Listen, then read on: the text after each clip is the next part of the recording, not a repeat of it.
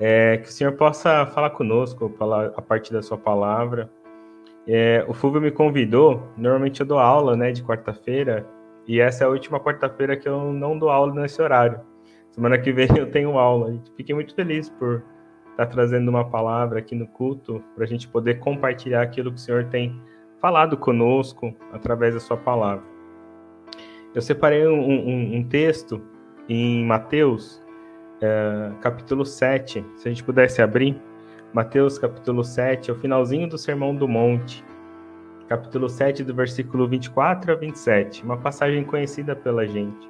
Que a gente possa ler essa passagem e refletir um pouco aquilo que o Senhor tem falado através dela. Se você quiser abrir na sua Bíblia, ela está lá em Mateus capítulo 7, versículos 24 a 27. O Sermão do Monte uma vez a gente já chegou a falar sobre isso, né? Ele vem trazer uh, Jesus, ele vem instituir o reino de Deus e algumas premissas que ele entende que é importante para que aqueles que seguem os seus passos possam refletir na sua vida e serem transformados. Então eu convido você a ler o Sermão do Monte, entre o capítulo 5 e o capítulo 7. Esse é o finalzinho. E aí Jesus ele vai trazer uma parábola ali, né, para fechar o Sermão do Monte, eu fiquei refletindo sobre essa passagem, queria compartilhar com vocês. Diz assim, Mateus 7, do 24 ao 27. Todo aquele que, pois, é, pois que ouve estas minhas palavras e as pratica, será comparado a um homem prudente que edificou a casa sobre a rocha. A, e caiu a chuva, transbordaram os rios, sopraram os ventos e deram com ímpeto contra aquela casa, que não caiu, porque fora edificada sobre a rocha. E todo aquele que ouve as minhas palavras e não as pratica, será comparado a um homem sensato, que edificou a sua casa sobre a areia. E caiu a chuva, transbordaram os rios, sopraram os ventos, e deram com ímpeto contra aquela casa, e ela desabou sendo grande a sua ruína. Vamos orar para a gente começar? Queria orar com vocês. Senhor Deus e Pai, obrigado, Senhor, por esse momento em que podemos ouvir da Tua palavra, ouvir o que o Senhor tem para nós. Te agradecemos por esse tempo, Senhor, que o Senhor tem proporcionado um crescimento da Tua igreja, através da Tua palavra. Senhor, continue a falar conosco, nos dá revelação, nos dá entendimento, nos guia, Senhor, segundo os teus propósitos, segundo a tua vontade. É assim que te pedimos nesta noite. Que o Senhor venha a falar no nosso coração aquilo que a gente precisa mudar, aquilo que a gente precisa olhar para o Senhor e que a gente possa ser transformado por ti, Senhor, através do teu Espírito Santo. Em nome do Senhor Jesus. Amém. E lendo essa parábola de Mateus, que Jesus, no finalzinho do, do Sermão do Monte ele, ele cita, a gente vê que. Tem uma colinha aqui, eu vou, vou ler. A gente vê que Jesus ele termina esse sermão, esse sermão e nos coloca numa situação onde a gente deve refletir sobre o que nós devemos fazer a partir dali. E isso falou um pouco comigo. É, no momento em que quanto tempo faz que a gente ouve as palavras do Senhor? Quanto tempo faz que nós lemos a Bíblia, que nós oramos. Quanto tempo faz que nós aprendemos mais do Senhor? E Jesus, aqui no final do Sermão do Monte, ele coloca uma situação onde ele fala, né? Aquele que segue as minhas palavras é como aquele que edifica uma casa sobre o monte, sobre a pedra. E essa casa ela não vai sofrer dano. Mas aquele que edifica a casa sobre a areia, aquele vai acabar sofrendo um dano. Então Jesus ele faz a gente pensar em que a gente deve fazer uma escolha, de que caminho a gente vai seguir. Será que é onde a gente vai edificar a nossa casa? Será que a gente vai edificar a nossa casa sobre um, um, um fundamento, a rocha, ou se a gente vai edificar a nossa casa sobre a areia? Ele está falando para a gente fazer uma escolha. Ele fala todas as questões do seu sermão, do monte, e agora ele põe para a gente. O que, que você vai fazer a partir de agora? Isso falou um pouco comigo, sabe? Da gente olhar aquilo que o Senhor já tem colocado na minha vida e eu tenho certeza que o Senhor tem colocado na vida de vocês. Em pensar o que, que eu vou fazer a partir de agora. Será que eu vou edificar minha casa em que lugar? Quando nós entregamos a nossa vida a Jesus, o Senhor fala que faz novas todas as coisas. Ele nos dá uma nova vida. Ele nos dá algo novo da parte dele. E eu creio que essa casa que é edificada é essa vida nova que vamos construindo na nossa caminhada da nossa vida cristã. Aqui não são uma pessoa que é ímpia e uma pessoa que acredita no Senhor. Não temos um ateu e um cristão. Nós temos dois cristão, cristãos aqui. Eles entregaram a sua vida para Jesus. Mas um ele escolheu ouvir e o outro ele escolheu não ouvir. Um ele foi prudente e o outro ele foi imprudente na palavra de Jesus. Aqui nós temos um, pessoas que poderiam se conhecer. O interessante é que os dois são construtores. Eles sabiam que, teoricamente, eles estariam fazendo, edificando uma casa. Eles estavam edificando, eh, se a gente fosse trazer para a nossa realidade, a nossa, a nossa vida. Todos nós aqui somos esses construtores que Jesus está falando. Ele está falando assim para nós: vamos, a partir de que fundamento você vai construir a sua vida? A partir de que fundamento que você agora aprendeu você vai escolher para que você ande a sua vida, para que você continue a caminhar? Ele está fazendo essa pergunta para as pessoas daquela época e ele faz isso para nós também. Ele está perguntando que caminho você vai querer tomar. Um pouquinho antes, no capítulo 7, ele fala no versículo 13 e 14, ele diz assim: Entrai pela porta estreita, larga é a porta, espaçoso o caminho que conduz à perdição, e são muitos que entram por ela. Estreita é a porta, e apertado o caminho que conduz para a vida, e são poucos que os acertam com ela. A mesma relação. Qual caminho você vai tomar? Às vezes o Senhor já te ensinou muitas coisas. Talvez o Senhor te ensinou algumas coisas, inclusive ontem, essa semana, durante a sua célula. E Ele está te perguntando agora: qual dos dois fundamentos você vai querer seguir? O fundamento do seu eu ou o fundamento que ele está passando para você? Jesus nos pergunta isso todos os momentos. Ontem, no compartilhar da nossa cela, a gente falou uma coisa muito interessante. Se fosse uma situação e a gente colocasse Jesus nessa situação, o que Jesus faria? Eu fiquei me perguntando isso.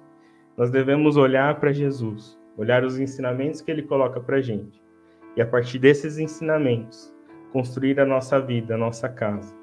Agora, o mais interessante em relação a essa parábola é que em Lucas, no capítulo 6, eu gostaria de ler também, do 48 ao 49, Jesus está falando dessa parábola. E ele fala um aspecto dessa parábola que eu acho muito interessante da gente é, ilustrar aqui. Eu vou abrir em Lucas, capítulo 6, versículo 48 e 49. Deixa eu abrir aqui na minha Bíblia. Lucas 6, 48 e 49. É a mesma história, mas ele dá um detalhe em que Mateus ele acaba omitindo e diz assim: uh, 48 e 49. Eu vou ler do 46. Por que me chamais Senhor, Senhor, e não fazei o que vos mando.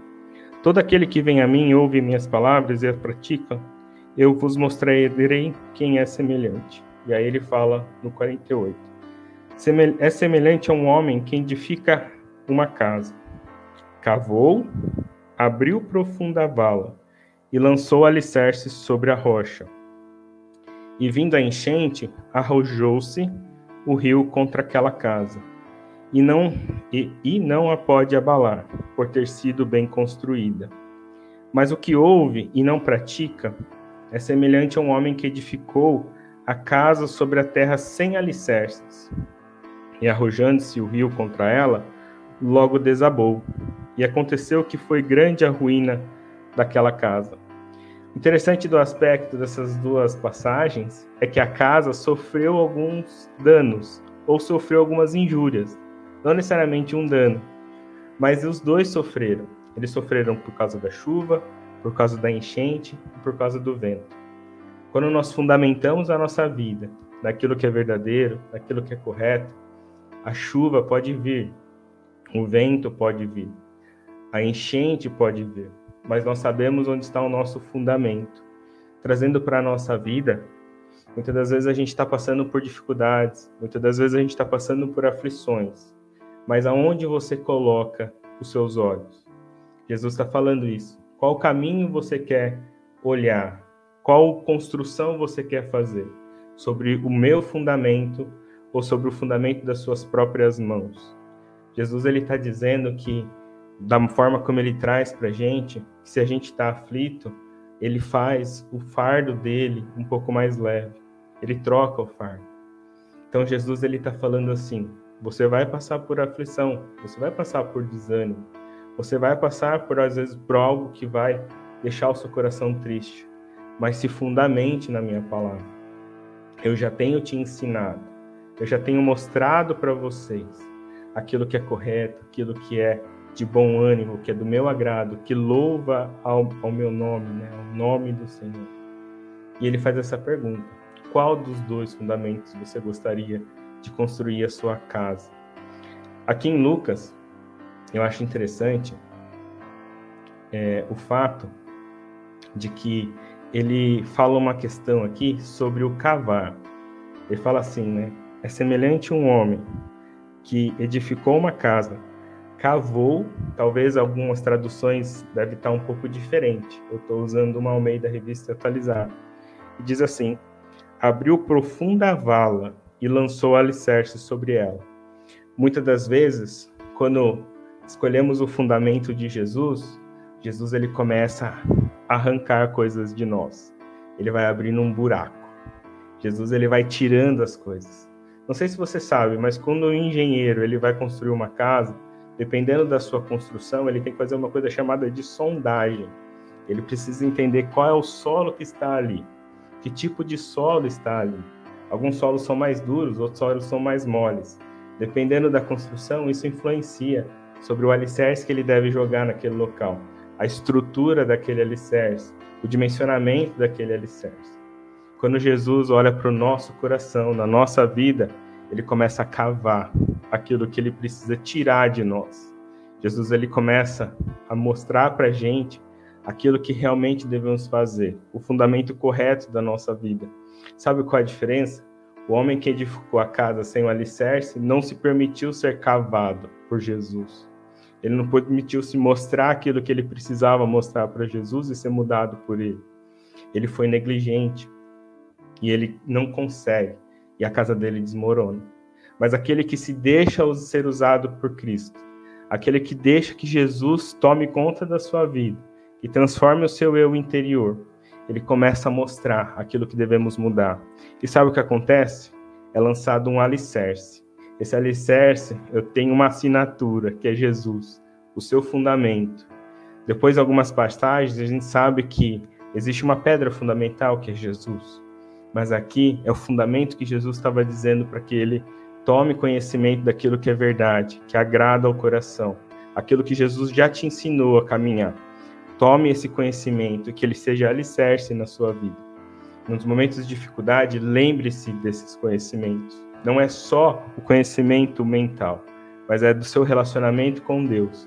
O Senhor, ele quer abrir o nosso coração e cravar um alicerce sobre essa rocha. E sabe o que acontece? Uma vez que nós fundamentamos a nossa vida em Jesus, na rocha que é Jesus, pode vir as tempestades que forem pode vir o vento, pode até ter enchente, pode até vir o Covid, mas a gente está aliançado no Senhor e sabemos com quem a gente pode confiar.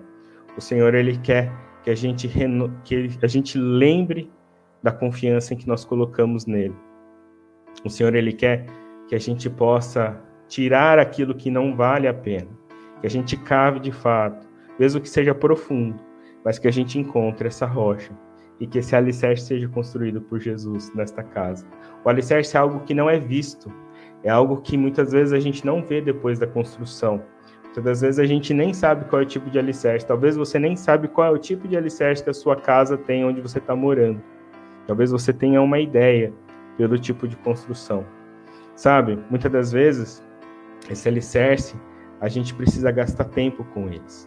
gasta tempo lendo a palavra, gasta tempo orando ao Senhor, buscando essa palavra, aprendendo com os irmãos, tendo comunhão na igreja, onde a gente pode aprender a identificar e colocar na nossa vida esses alicerces. Porque o Senhor não quer que a gente seja só ouvinte da palavra, Ele quer que a gente seja praticante. Para que a gente possa ser praticante, a gente precisa viver, viver a palavra de Deus. Por isso ele pergunta para a gente qual caminho a gente quer seguir nessa construção desta casa. Eu queria, para finalizar, eu não vou me estender muito na palavra, eu gostaria de ler é, 2 Coríntios, capítulo 15, para a gente finalizar a palavra de hoje. Uh, ah, uma coisa interessante antes da gente ler esse 2 Coríntios é o fato de que os dois são construtores nesse, nessa parábola. Já disse que os dois poderiam ser cristãos, não é? E você já parou para pensar que talvez aquele que criou, que construiu a casa no alicerce, talvez ele entendia de construção. Ele falou: Ah, se eu colocar dessa forma, talvez a minha casa ela não vai desmoronar que, que ele fez? Ele, ele creu na sua própria vontade, na sua própria experiência. Ele não confiou que ele deveria abrir um alicerce até a rocha. Desse fato, a casa dele desmoronou. O Senhor está falando para nós que a gente deve cavar até encontrar uma fonte onde a gente tem algo mais sólido. E esse algo mais sólido, essa rocha, vai nos, ali, vai nos alicerçar para que a gente se torne inabalável. Por isso que eu queria ler 1 Coríntios, capítulo 15. É um texto que fala sobre a ressurreição, mas eu gostaria de ler o finalzinho do capítulo é, 15, que diz assim, o capítulo, o versículo 56 e 58. 1 Coríntios 15, 56 e 58. Nesse capítulo, Paulo está falando sobre a ressurreição, falando que nós vamos ter um corpo incorruptível, mesmo que estemos agora com o corpo corruptível, que num abrir e fechar dos olhos nós seremos transformados. E no finalzinho ele fala algo que a gente pode tomar para a nossa vida hoje. Diz assim, 56, é, 1 Coríntios 15, 56. O arguilhão da morte é o pecado, e a força do pecado é a lei. Graças a Deus que nos dá vitória por intermédio do nosso Senhor Jesus Cristo. E o 58. Portanto, meus amados, sede firmes e inabaláveis e sempre abundantes na obra do Senhor, sabendo que no Senhor vosso, nosso trabalho não é vão. Aqueles dois construtores, eles até eles podem ser salvos, porque a nossa salvação não é pelas obras, né? Não é pela construção, é por acreditar em Jesus, entregar a nossa vida a Jesus. O problema é os caminhos que eles estavam tomando. Um estava no caminho correto, o outro foi insensato e tentou às vezes seguir o seu próprio eu. Mas ele diz aqui, 2 Coríntios, 1 Coríntios capítulo 15, que o arguilhão da morte é o pecado. Esse arguilhão é como se fosse é, um, como se diz, uma cobra, né? Ou um escorpião que vai dar aquela ferroada. O arguilhão, ele provoca dor e dano. Sabe, se a gente, uma vez, seguindo o nosso próprio eu, muitas vezes a gente pode estar pecando. E se a gente não dá detalhes, se a gente não abrir os nossos olhos para o nosso pecado, da forma como aquela casa caiu, a forma que Paulo diz aqui para nós é que nós vamos sofrer dor e dano, porque o arguilhão do pecado, da morte, é o pecado, que vai causando dano em nós. Mas sabe, graças a Deus, o capítulo, o versículo 57, graças a Deus que nos dá vitória por intermédio do nosso Senhor Jesus Cristo. Jesus Cristo é o caminho, a verdade e a vida. Siga ele, siga os seus preceitos. E aí ele diz assim, no 58.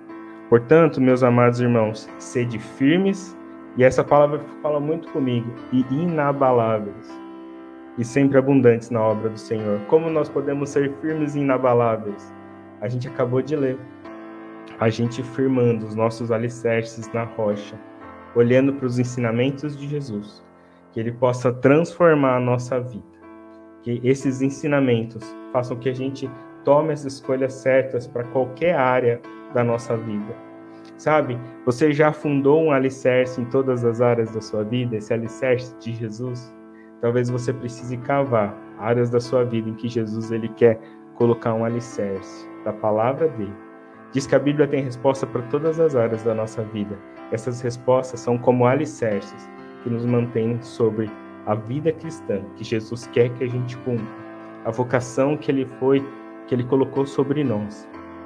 Que a gente possa olhar para cada área da nossa vida, que a gente fundamente esse alicerce em Jesus. E a gente vai encontrar um solo, um solo, né, sólido, uma rocha. É, sempre abundantes na obra do Senhor. Sabe, uma vez que nós formamos a nossa vida em Jesus, a obra do Senhor ela se torna abundante. A obra do Senhor ela vai se tornando frutos na nossa vida. Esses frutos eles não são vão, porque a palavra diz: sabendo que no Senhor o vosso trabalho não é vão. Sabe? Tudo aquilo que nós fazemos no Senhor, o trabalho não é vão. Se você possa firmar os alicerces da sua vida, que você possa cavar, tirar aquilo que não precisa e que você possa colocar através da palavra de Jesus alicerces que vão te tornar inabaláveis e que esses alicerces possam abençoar outras vidas, inclusive, mostrando o teu relacionamento com Cristo. Todos esses alicerces, eles são embasados em relacionamento com o Senhor. Que o Espírito Santo possa mostrar na sua vida aquilo que precisa ser mudado, aquilo que precisa ser transformado, e que você possa ser a cada dia mais e mais a imagem e semelhança de Cristo, e que você possa resplandecer a Cristo para as outras pessoas. O Senhor te abençoe, em nome de Jesus. Essa era a palavra. Amém.